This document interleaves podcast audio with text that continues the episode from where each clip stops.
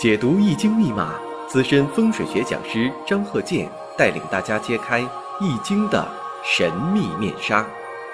周易新天地，五行解奥秘。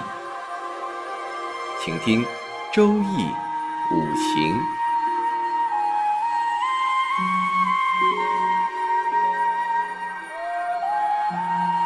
上山微电台荣誉出品。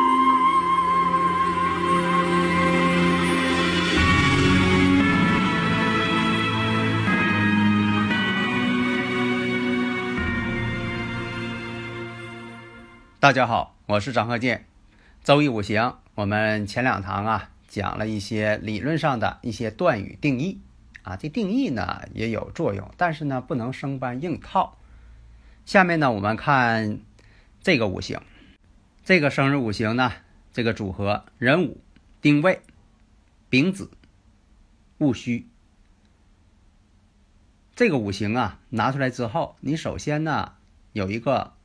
宏观上的一个判断，先从定义啊，我们先掌握一下。你像这个生日五行当中，食神、偏官、七煞都透出来了，或者是旺相，旺相不旺相呢？这就是以前我讲的怎么去判断。先从这个月柱上分析，然后年柱，再其次呢是日上，然后呢是时上。那天干地支顺序呢，先看地支。后看天干，因为这个地支啊，力量呢很大。那地支力量最大呢，就是月柱。这个月柱呢，它起到了这个强旺的、举足轻重的这么一个力量。首先呢，我们看如果出现这个食神、偏官都很旺相，这个呢要适中。什么叫适中呢？是这样啊，这就像说这个有些经验呢，你像这个蟋蟀。蟋蟀的鸣叫，它鸣叫的频率越高，说明外边的温度就越高。呃，有一个计算公式，你像说的这个鸣叫的啊单位时间鸣叫的次数，你要说的这个除以三加上四，就是能得到这个外边的摄氏温度。但是呢，它又不全是完全准确。你说这个能算出来一度都不差，那这个呢不是那么精确。但是呢，确实有这个成正比关系。啊，这就是判断的一个思考的一个思路，你不要这个死规矩，生搬硬套不行。那这个呢，适合做什么？精密技术，就说这个食神，食神伤官呢。如果再有七煞配合，虽然他们之间呢是有啊相克关系，但是呢，聪明不过伤官，伶俐不过七煞啊，就也就代表了这个伤官呐，食神七煞呀，属于这个智慧之星。所以呢，你像这个精密技术，还有这个外科医生，搞科学研究的科学家，特别是理科的，因为我以前讲过，我说学周易五行啊，最好是学理科的，本科以上的，学起来呢比较能通路。但是有一点啊，往往学理科的他不愿意学这个了，所以呢，搞这个科学研究的、发明创造的科学家。你像还有这个研究这个电脑的芯片制造工程技术人员啊，这就适合往这方面发展了。因为什么呢？适合自己的工作，你做起来就不累；不适合自己的或者你不喜欢的工作，那做起来就累，不爱干。所以你看呢啊，为什么说有的人呢，他愿意玩游戏呀，成天成宿的玩，那么累呀？他不知辛苦啊，忘我呀？为什么这样？他喜欢，喜欢所做的事情啊，他就不累，废寝忘食，乐此不疲。所以做工作呀，必须得了解自己。作为家长也是一样，要了解孩子往什么上，呃，什么这个事业上发展，而不是出于你的意愿。这也是为什么我一看这个生日五行，大概就知道这个人是做什么工作哪方面了。所以这也是选择这个职业的一个好的方法，也是呢判断对方呢这个职业未来发展，或者是未来发展有什么障碍，这样的你都能看明白了，不至于说你搁那绞尽脑汁搁那呃胡乱的猜。因为现在啊，这个周易五行学呀，它真是一门科学的这么一个方法了。因为你看，像以前啊，判断的时候呢，这个人呐，多数你能看到，他就坐在你面前，然后呢，这个把自己的事情啊，通盘都告诉你了，然后再让你分析。那个时候呢，就是有些浑水摸鱼的搞这方面研究的人呢，就方便多了，因为他也不用再呃分析你怎么回事了，然后呢，这个说一些模棱两可的事情。现在来讲呢，通过听我的课呀，大家都明白了，啊，就是有些事情呢，就说必须得要求预测者呢分析出来，而不是说你这个自我坦白。正因为如此啊，有的时候我也是呃得罪了一些同行，啊，你像有一些评论当中的那些乱喷的评论，这就好像说我把这个魔术的谜底都教给大家了，那大家在。